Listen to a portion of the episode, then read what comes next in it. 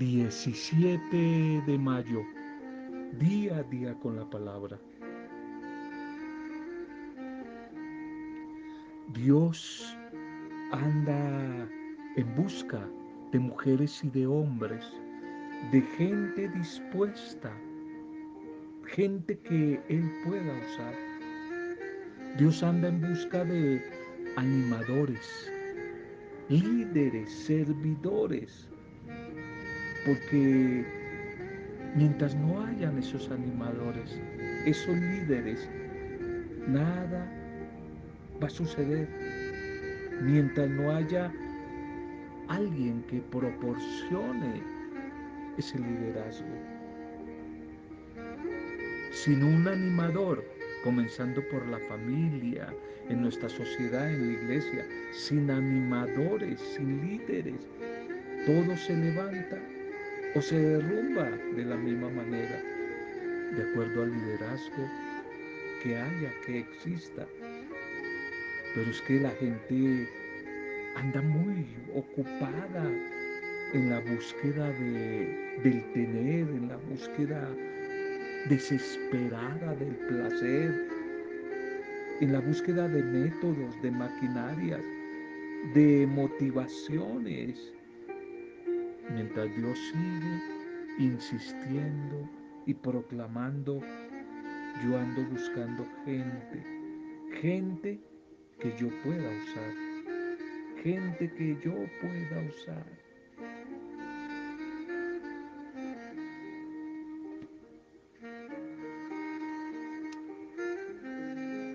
Salud y bendición a tu vida a esta nueva hora. Saludos, salud y bendición a cada uno de ustedes. Salud y bendición a las familias. Nuestra intercesión por las familias, por las dificultades, por los que la están pasando mal por estos días. Salud y bendición a las pequeñas comunidades, a los animadores, muchos servidores que reciben este, este audio, servidores en ministerios, en pastorales.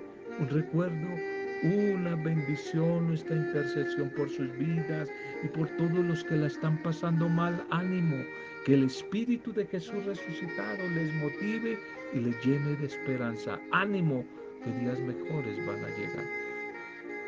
Felicitación, saludo y bendición a los que hoy están de cumpleaños o celebrando alguna clase de aniversario. Un feliz día, un feliz cumpleaños para ustedes. Segundo mensaje, cuidado, ando perdido Cuidado que ando perdido. Evangelio de Marcos 6:34. Y el pueblo andaba como ovejas que no tenían pastor. Andaban como ovejas sin pastor. Cuidado que ando perdido. Varias veces he observado una gran cantidad de dibujos o leyendas, dibujos y leyendas que la gente pone en sus carros, en sus vehículos, en el vídeo de atrás. Hay unos que son muy, muy curiosos, muy chistosos, lo me han hecho reír. Otros como que son unos mensajes provocadores provocadores al que viene atrás de, ellos. Y también hay unos que son muy ofensivos y a veces un poco toscos, groseros, como una ofensa contra el que viene atrás. Pero un día en un taxi vi un letrero de un carro que iba adelante que paró ahí en un semáforo y nosotros quedamos atrás. Y ese mensaje sí que me hizo pensar. Estaba colocado allí estratégicamente en el vídeo trasero y advertía constantemente al que venía atrás, no me sigas, pues yo también ando perdido. Y después quizás de, de sonreír acerca de, de la ocurrencia del dueño de ese carro. Pensé un poco en el mensaje. Quién sabe si lo hizo conscientemente o no, pero en el fondo este mensaje, no me siga que yo también ando perdido,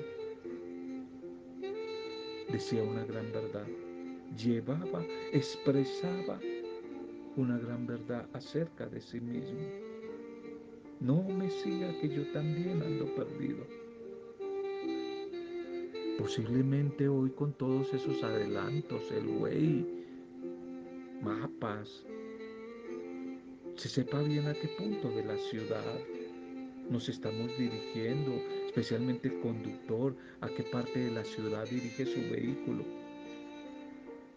Pero tal vez no el rumbo, no el rumbo que está tomando en su propia vida. No me sigan, que yo también ando perdido. Y de verdad que muchos a veces en la vida nos hemos sentido perdidos. Y mucha gente anda bien perdida, embolatada en la vida. En el texto del Evangelio de, de hoy, al comienzo, Jesús, Jesús el Señor vio una gran multitud de gente y sintió compasión. Se conmovió al ver que andaban, andaban como ese hombre del carro con su leyenda que les acabo de comentar. Andaban perdidos, andaban a tiendas, a tientas, andaban sin rumbo, andaban sin encontrar un sentido, una razón, un objetivo para su vida. Pero también vemos que en el texto bíblico Jesús no se quedó solamente conmoviéndose, sino que hizo algo al respecto. Empezó a enseñarles el camino al Padre. Es más, él mismo se presentó como el único camino, el único camino para todos los que están perdidos. El único camino para los que están perdidos para llegar al Padre Dios. si de verdad tú te identificas con el hombre que se ha declarado perdido, diríjase, diríjase ahora mismo al que es el camino, al que es la verdad, al que es la vida. Diríjase a Él mismo, hoy mismo diríjase a Él, porque definitivamente no hay otra forma de llegar al Padre. Y será el Evangelio del día de ayer, creo. Juan 14, 6. Yo soy el camino, yo soy la verdad, yo soy la vida. Jesús que le responde a, Tomás, que Tomás le dice, Señor, tú nos estás hablando y dices que te vas, pero no sabemos para dónde vas y cuál es el camino. Y es cuando el Señor le dice a Tomás, yo soy el camino, yo soy el camino. Y si usted ya encontró ese camino, compártalo con otros. Comparta la compasión de Cristo.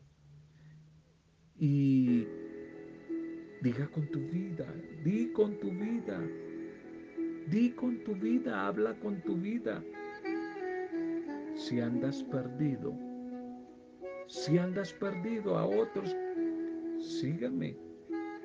Sígame porque yo ya encontré el camino. Si tú andas perdido, perdida, sígueme a mí porque yo ya encontré el camino. Yo sé cuál es el camino. Yo sé cuál es el camino. El camino que lleva a la verdad en medio de tantas mentiras, pero el camino que da vida. Jesús es el camino y hablar de camino implica etapas. Hablar de camino indica pausas. Hablar de camino implica procesos, distancias a veces a recorrer. Hablar de camino implica a veces aventurarse, pero con la certeza de que voy por el sitio que es. Jesús, Jesús es la ruta. Jesús es la ruta. ¿Y la ruta para qué? Uno, para llegar al Padre, lo decíamos, creo que ayer. Dos, el camino para llegar al cielo. El Padre es el cielo, pero el cielo es el fundamento del amor. Es la plenitud del amor. Y la plenitud del amor es lo que llamamos felicidad. Felicidad, la felicidad plena y verdadera. Todo eso es el Padre. El Padre es el cielo. El cielo es la plenitud del amor. Y la plenitud del amor es lo que llamamos felicidad. ¿Quieres ser feliz, verdaderamente feliz? Pues sigue el camino. El camino es Jesús. ¿Y para dónde me lleva ese camino al Padre? ¿Y qué respuesta da el Padre a ese camino? El amor. El que ama es libre. El que ama se realiza. El que ama vive en la paz. El que ama vive en el perdón. El que ama vive en la compasión, en la misericordia, en el servicio, en la solidaridad. Y de hecho es feliz. Esa es la plenitud, la totalidad, la totalidad de la felicidad. Si andas perdida, perdido, ahora mismo, entregale tu vida a Jesús, que es el camino. Y una vez que lo hayas encontrado, ayuda, muéstrales el camino a otros. Muchos andan perdidos, cuidado, cuidado porque un ciego guiando a otro ciego, ¿para dónde van a ir? Al barranco, ¿no? Al precipicio. Cuidado que hay muchos padres de familia que andan perdidos, muchos gobernantes políticos, cuidado a quién vamos a elegir, andan perdidos. Cuidado que hay muchos educadores perdidos y quieren orientar a los jóvenes, pero si ellos no han encontrado el camino, están más embolatados. Cuidado que hay muchos jefes, animadores y aún dentro de la misma iglesia hay muchos que hablan de religión, de doctrinas, de teología, de ideologías, de filosofías, pero andan perdidos, no han encontrado el camino. No han encontrado el camino, cuidado, no sigas a los que están perdidos, porque tú te vas a perder con ellos. No sigas, no sigas a los que no han encontrado el camino, porque nada bueno te va a esperar. Si encuentras el camino que es Jesús, ayuda a que otros encuentren ese camino. Si la gente le siguiera a Jesús como camino, ¿qué sería del mundo? Tendríamos un mundo diferente. Pero si la gente, como el caso de el carro que tenía esa leyenda, no me sigan, cuidado, no me sigan que yo ando perdido. ¿A dónde van a llegar a parar? ¿A dónde van a llegar a parar los que siguen a una perdida, a un perdido? ¿A dónde van a llegar a parar? Bien, vamos para la liturgia en este día. Titulemos el mensaje Un signo de la resurrección es la paz. La paz, signo signo de la resurrección. La primera lectura para hoy. Hechos Apostólicos 14, 19, 28. Contaron a la iglesia lo que Dios había hecho por medio de ellos. Por aquellos días llegaron unos judíos de Antioquía y de Iconio y se ganaron a la gente. Apedrearon a Pablo y lo arrastraron fuera de la ciudad, dándole ya casi por muerto. Entonces lo rodearon los discípulos él se levantó y volvió a la ciudad y al día siguiente salió con Bernabé para Derbe después de predicar el Evangelio en aquella ciudad y de ganar bastantes discípulos. Volvieron a Listra, a Iconio y a Antioquía, animando a los discípulos y exhortándolos a perseverar en la fe. diciéndoles que hay que pasar por muchas tribulaciones para entrar en el reino de Dios. Y en cada comunidad designaban presbíteros, animadores. Oraban, ayunaban y los encomendaban al Señor en quien habían creído. Atravesaron Pisidia y llegaron a Panfilia y después de predicar la palabra en Pergé, bajaron a Atalía y allí se embarcaron para Antioquía de nuevo, de donde los habían encomendado a la gracia de Dios para la misión que acababan de cumplir. Y al llegar, reunieron allí a la comunidad, les contaron lo que Dios había hecho por medio de ellos y cómo había abierto a los gentiles la puerta de la fe. Se quedaron allí bastante tiempo con los discípulos. Amén, amén y amén. Pablo llega a Derbe y evangeliza allí la ciudad y consigue bastantes discípulos. Y luego emprende el viaje de regreso, cuyo objetivo va a ser la consolidación de esas pequeñas comunidades. Pablo conforta, conforta allí los ánimos de los discípulos, los anima, pero también les exhorta a perseverar en la fe. Además designa animadores en cada comunidad. Estas comunidades, iglesia tipo comunidad familiar, son domésticas, comunidades domésticas de casa. No hay que olvidar, esto es bien importante, la iglesia del Nuevo Testamento, la de Jesús, nació en las casas. Los templos no existen, nació en las casas. Ese es el tipo de discipulado de los primeros discípulos como signo de que están viviendo la resurrección de Jesús. Y ya al final allí nos narra el retorno a Antioquía y cómo estos misioneros cuentan a los demás miembros de la comunidad, de la iglesia tipo familia, de esa iglesia que los había enviado, le cuentan todo lo que sucedió, sus experiencias allí en la misión. quizá lo que se destaca con más importancia es cuanto Dios había hecho juntamente con ellos y a través de ellos. Y cómo Dios había abierto a los gentiles, es decir, a los que no eran judíos, les había abierto la puerta de la fe. Y esta iglesia de Antioquía, ya dijimos que Antioquía era en Siria, hoy sería Antioquía en, en lo que hoy es Turquía. Y Antioquía, la palabra Antioquía, no Antioquia, Antioquía significa altura o monte de oro. Eso era la comunidad de Antioquía, un monte, un monte maravilloso, un monte, una comunidad muy florecida. Antioquía era una comunidad fundada por los helenistas, es decir, por los creyentes de origen judío. Relacionen siempre la palabra helenista con los griegos, con los griegos pues esta comunidad había sido evangelizada por creyentes que ahora están, dan el paso al cristianismo, pero que vienen de la cultura griega.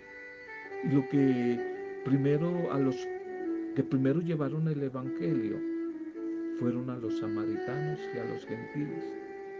Y aquí el autor de, de los hechos, que es Lucas, no lo olvide, Lucas valoriza tanto la comunidad de los cristianos hebreos, los que están allí en Jerusalén, como la de los cristianos griegos, helenistas.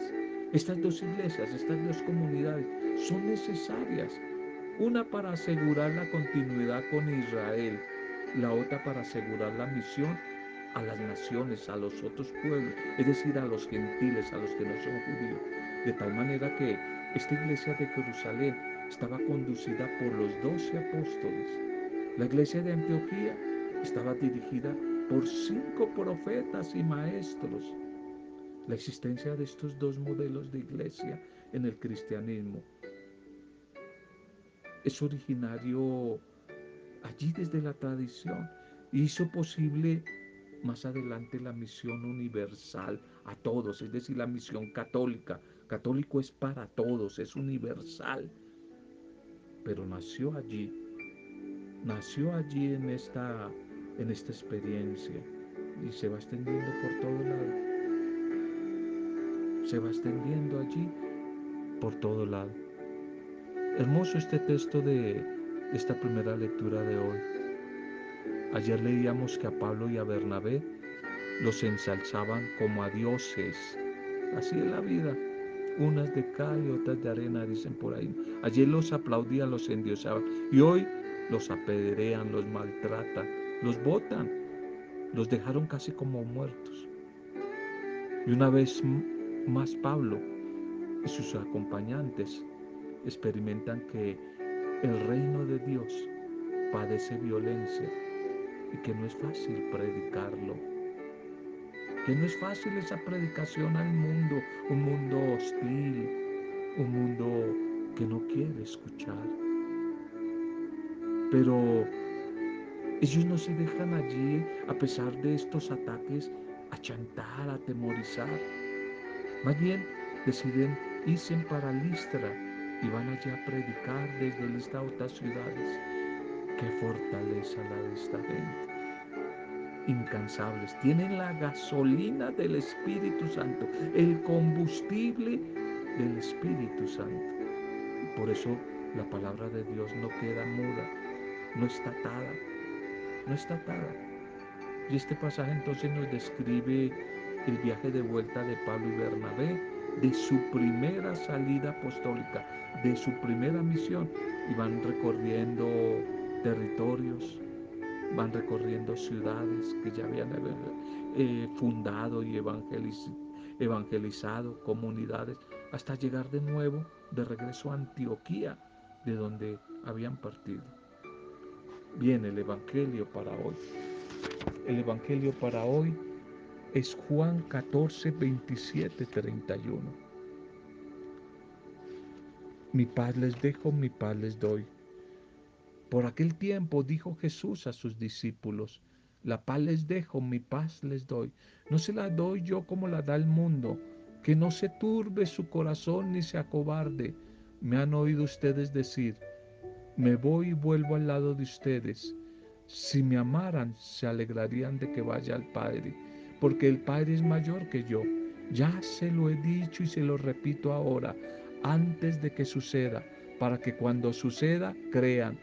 Ya no hablaré mucho con ustedes, pues se acerca el príncipe de este mundo. No es el que tenga poder sobre mí, pero es necesario que el mundo comprenda que yo amo al Padre y que como el Padre me ha ordenado, así es que actúo yo. Amén, amén. No olviden que estamos el capítulo 13 de Juan hasta el final en los famosos discursos de despedida de Jesús. Jesús que empieza a despedirse porque se va a ir. Empieza a despedirse de su gente, de su comunidad, de su familia, de sus discípulos. Y en esta despedida, el Señor les desea la paz. Con estas palabras indica que quiere darles todo bienestar, el famoso chalón, el famoso chalón, chalón de los judíos. Chalón Evanir, saludo muy común, muy tradicional tanto de comienzo de bienvenida como despedida de los semitas, es decir, de los antiguos hebreos.